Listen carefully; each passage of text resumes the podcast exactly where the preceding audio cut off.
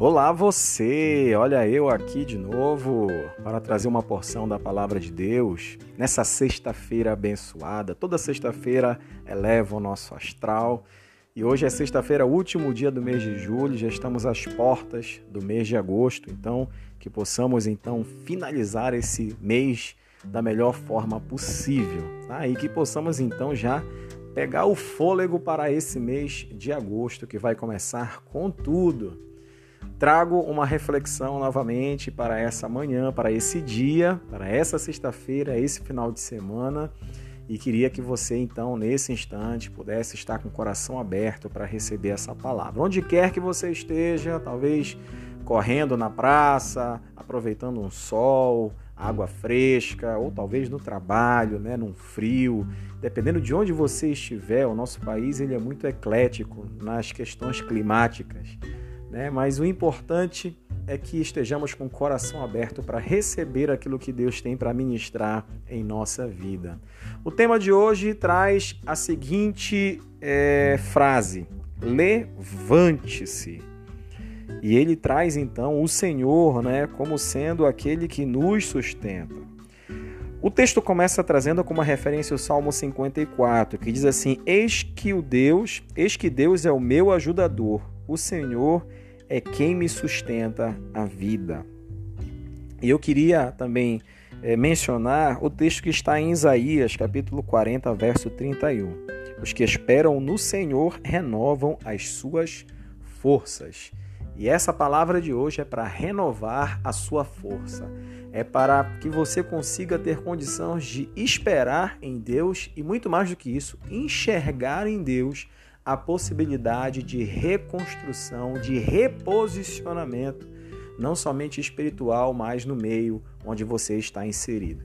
Eu mencionei hoje na live, esse áudio eu estou mandando já depois da nossa live de reflexão, até fiz menção lá durante uh, o momento em que nós estávamos compartilhando, eu e a Késia, que quando eu li esse devocional, esses textos, eu me lembrei muito da história do filho pródigo que está no Evangelho de Lucas, no capítulo 15.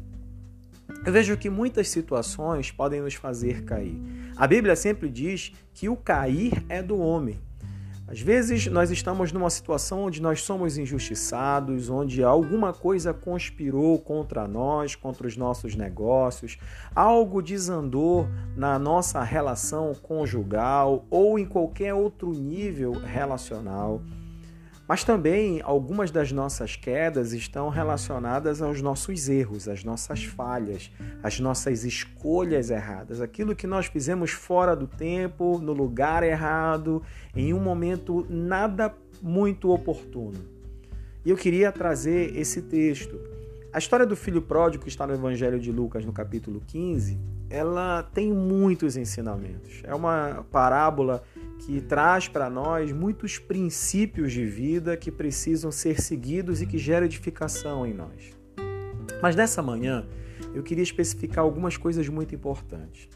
A Bíblia fala que eram dois filhos. O filho mais novo, que é chamado de filho pródigo, pródigo significa gastador, e o filho mais velho. O filho mais velho não entra nessa reflexão de hoje, então vou deixar para uma outra oportunidade.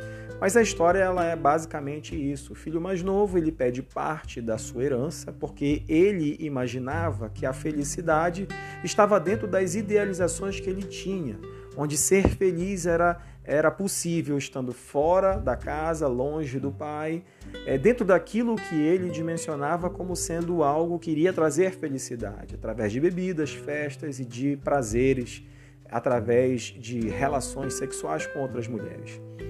Então, ele imaginou isso, idealizou isso e cravou na sua vida, dizendo que ele iria então buscar a felicidade. Eu vejo que o filho pródigo, todos nós temos um pouco desse reflexo.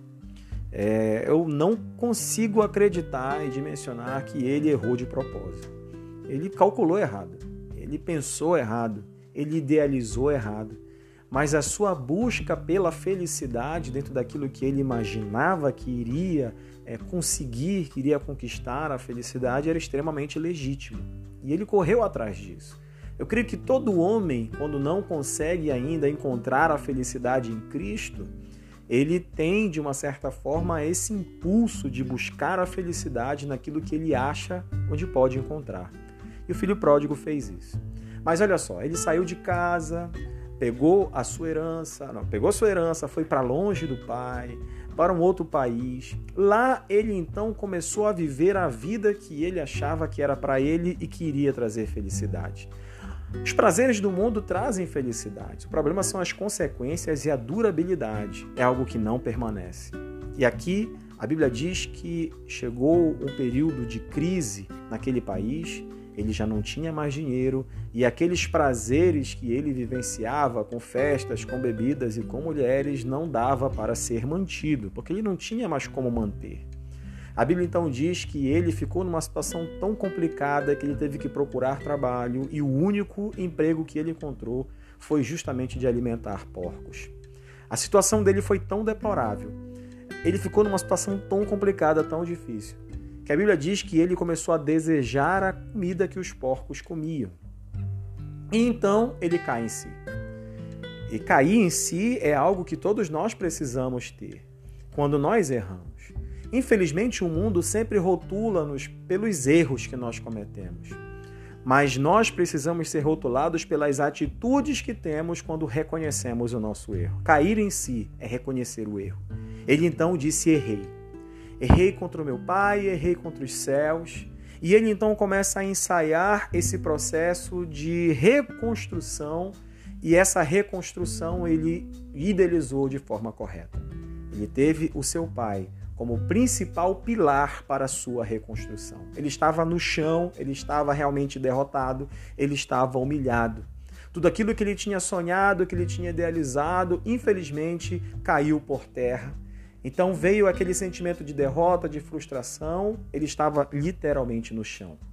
Ele volta pelo mesmo caminho que ele havia partido, mas de forma diferente, com uma mão na frente e outra atrás. E ele olhou para o pai e imaginou que através dele a sua reconstrução seria possível, nem que fosse como um dos seus empregados. Ele entendia que o erro que ele havia cometido era tão grave que seria muita injustiça ele requerer a sua posição de filho novamente. Então ele vai partindo do princípio de que ele poderia pelo menos viver como um dos empregados do seu pai, o que já era muito melhor do que a vida que ele tinha. Mas olha só que interessante, quando ele encontra o pai, diferentemente daquilo que ele havia pensado e idealizado, e aí está um segundo ponto.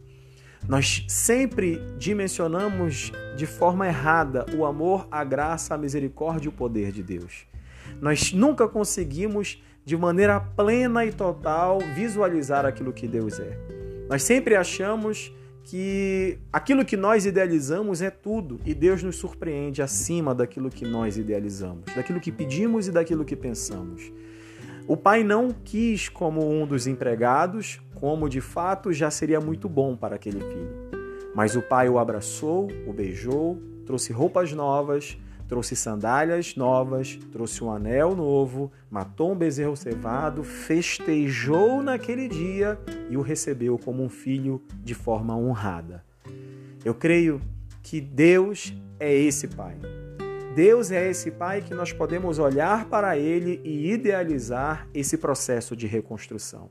Se você hoje está numa situação deplorável, independente do que te levou a isso, se a tua situação hoje é de derrota, é de frustração, é de decepção, que você possa nessa manhã, nesse dia, entender que existe um Pai que zela por você e que espera por você.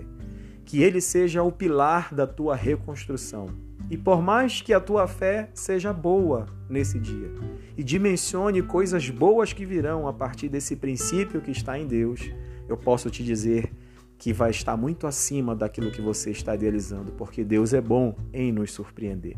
Que Deus te abençoe te dê um ótimo final de semana. Nos vemos com certeza na semana que vem, já no mês de agosto. Um grande abraço, foi bom estar com vocês.